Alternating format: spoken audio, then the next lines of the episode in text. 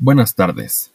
Mi nombre es Joel Arturo Orea Flores y el día de hoy abordaremos tres temas muy interesantes, siendo estos los siguientes. Como el primer tema, veremos la diferencia entre la filosofía de las ciencias positivista y postpositivista. Después hablaremos del naturalismo, pragmatismo y pluralismo. Y finalizaremos con el realismo científico en filosofía de las ciencias sociales. Universidad IEXPRO presenta en el Doctorado de Educación de la materia Seminario de Filosofía de la Investigación, Grupo de 24BT, este programa titulado Filosofía de las Ciencias Sociales. Cuando hablamos de filosofía, entramos a uno de los temas más profundos históricamente. Muchos filósofos y pensadores a lo largo de los años han hecho historia, nos han dejado importantes teorías, hipótesis y postulados en las que nos basamos desde el origen de la vida hasta los principales fenómenos climáticos, sociales y actitudinales del ser humano. En nuestro primer tema, como antes les mencioné, abordaremos la diferencia entre la filosofía de las ciencias positivista y postpositivista. Definamos primeramente la filosofía de las ciencias positivistas tienen una única teoría y esta debe explicar todos los fenómenos que hay en su dominio. Se basan en leyes universales bajo un sistema formal o conjunto de axiomas. Otra característica es que los filósofos clasificaban los conceptos a partir de las condiciones de aplicación. Cuando se explica un fenómeno, se consiguen conclusiones en base de sus deducciones, partiendo de sus leyes y confirmación se evalúa la relación lógica entre la teoría y los datos que la apoyan. Ahora, entendamos la filosofía de las ciencias pospositivistas. Estas son las disciplinas que no tienen una teoría precisa, sino que se sustentan en una gran variedad de modelos, teorías o herramientas. No están basadas en leyes. Su análisis conceptual no es a priori. No siempre tienen un análisis lógico y uniforme de la explicación y confirmación. Recapitulando, se puede decir que las ciencias postpositivistas tienen un amplio sustento metodológico y teórico. Resumidamente, la filosofía de las ciencias procede a partir de las consideraciones de carácter plural de las ciencias, no anteponiendo criterios a priori de descontextualizados de métodos y prácticas utilizados dentro de su disciplina. Las ciencias sociales han quedado relegadas a segundo plano, siendo estas el positivismo lógico. Este se aboca a la investigación empírica, renuncia a la especulación teórica y la discusión sobre el valor y el significado. Empirismo lógico.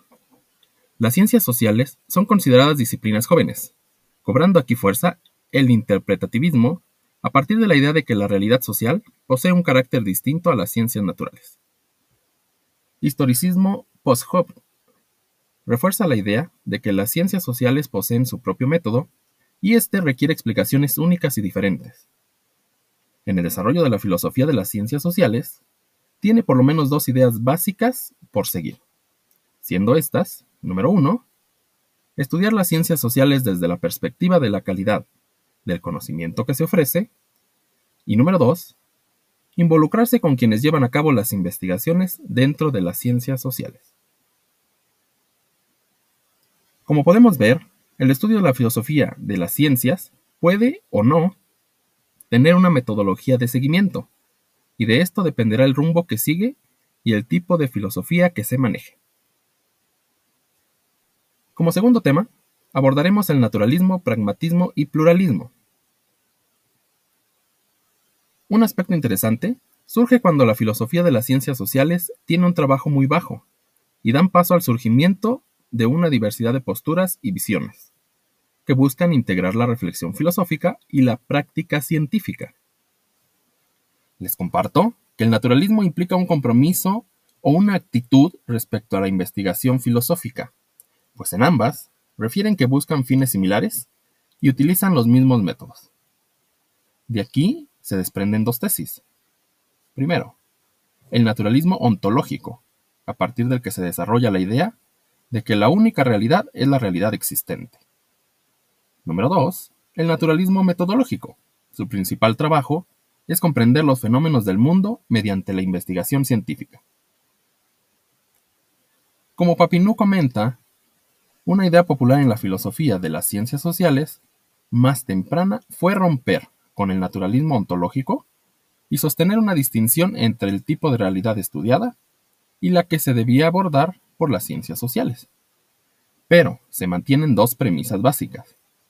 La primera es que no existe un carácter especial de la realidad social que haga imposible su estudio científico. Y la segunda es que no existe un carácter especial de la filosofía que la haga independiente a las ciencias. Podemos entonces puntualizar que en la medida en que podamos afirmar que cada una de las disciplinas exige ser tratada tomando en cuenta sus particularidades existentes en ella, la distinción ontológica de los críticos del naturalismo en las ciencias se vuelve trivial. Para tratar el pragmatismo y pluralismo, en términos generales ambos buscan acercar la filosofía a la investigación empírica. La primera, bajo el supuesto inicial de que no es posible filosofar abstrayéndose del mundo. La segunda, por su parte, surge a partir del reconocimiento de la diversidad de elementos que forman parte de la realidad y de la investigación científica. Para efectos de la filosofía de las ciencias, todo esto significa el abandono de proyectos tradicionales del enfoque positivista, como el problema de la unidad de la ciencia o bien de la elaboración de su método. Podemos destacar sus tres elementos existentes. El primero, Dentro de las ciencias conviven una variedad de objetivos que siempre nos lleva al éxito. Esto nos lleva a predecir, explicar, representar o proveer información para el diseño de políticas públicas. El segundo elemento nos dice que los científicos pueden investigar el mismo fenómeno, pero elaborando diferentes explicaciones y con métodos que no sean comparables. El tercer elemento nos dice que cada disciplina exige sus propios objetivos y métodos a pesar que exista una amplia variedad. El valor epistémico del pluralismo, como herramienta de análisis en filosofía de las ciencias sociales, no se trata de añadir pluralidad dentro de la investigación, sino de que el verdadero punto es sacar provecho de ella y utilizar la diversidad de evidencias para darle más peso a alguna explicación. El pluralismo no se agota en la explicación de fenómenos sociales, tiene otros objetivos, como son la comprensión, el diseño de políticas públicas o la crítica social, por solo mencionar algunos ejemplos. Podemos concluir que con el pragmatismo y el pluralismo en filosofía de las ciencias sociales, se constituye una investigación de práctica de ciencias sociales, respetando el contexto y los fines con los que se elabora la investigación. Para finalizar este programa, hablaremos del realismo científico en la filosofía de las ciencias sociales. En esta parte, nos toca analizar de qué modo los factores influyen en la elaboración de propuestas para comprender la realidad social, agrupándose en los siguientes modelos. Primeramente, el modelo fundacionalista. Este nos aporta elementos para la investigación científica. Enseguida, el modelo es el orden. En él se apoya la investigación científica, se clarifican conceptos, se mapea el conocimiento científico o se establecen conexiones entre diversas disciplinas.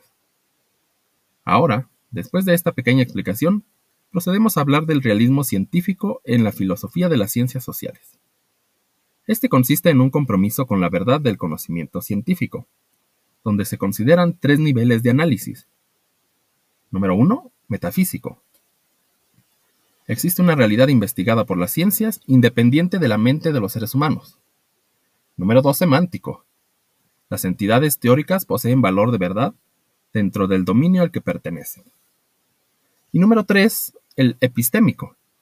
Las afirmaciones teóricas exitosas constituyen descripciones verdaderas del mundo. Si nos damos cuenta, en la filosofía de las ciencias sociales, dependen de una realidad existente de modelos independientes de teorías empleadas para el análisis de fenómenos humanos y sociales, estructurados que a su vez muestran limitantes y que su análisis variará mucho dependiendo de la intencionalidad que se debe, desee abordar. Bueno, espero que los temas abordados el día de hoy hayan sido de gran utilidad. Los espera en la siguiente transmisión su amigo y servidor, Joel Arturo Orea Flores, doctorante del grupo de 24BT del Doctorado en Educación. Gracias y buena tarde.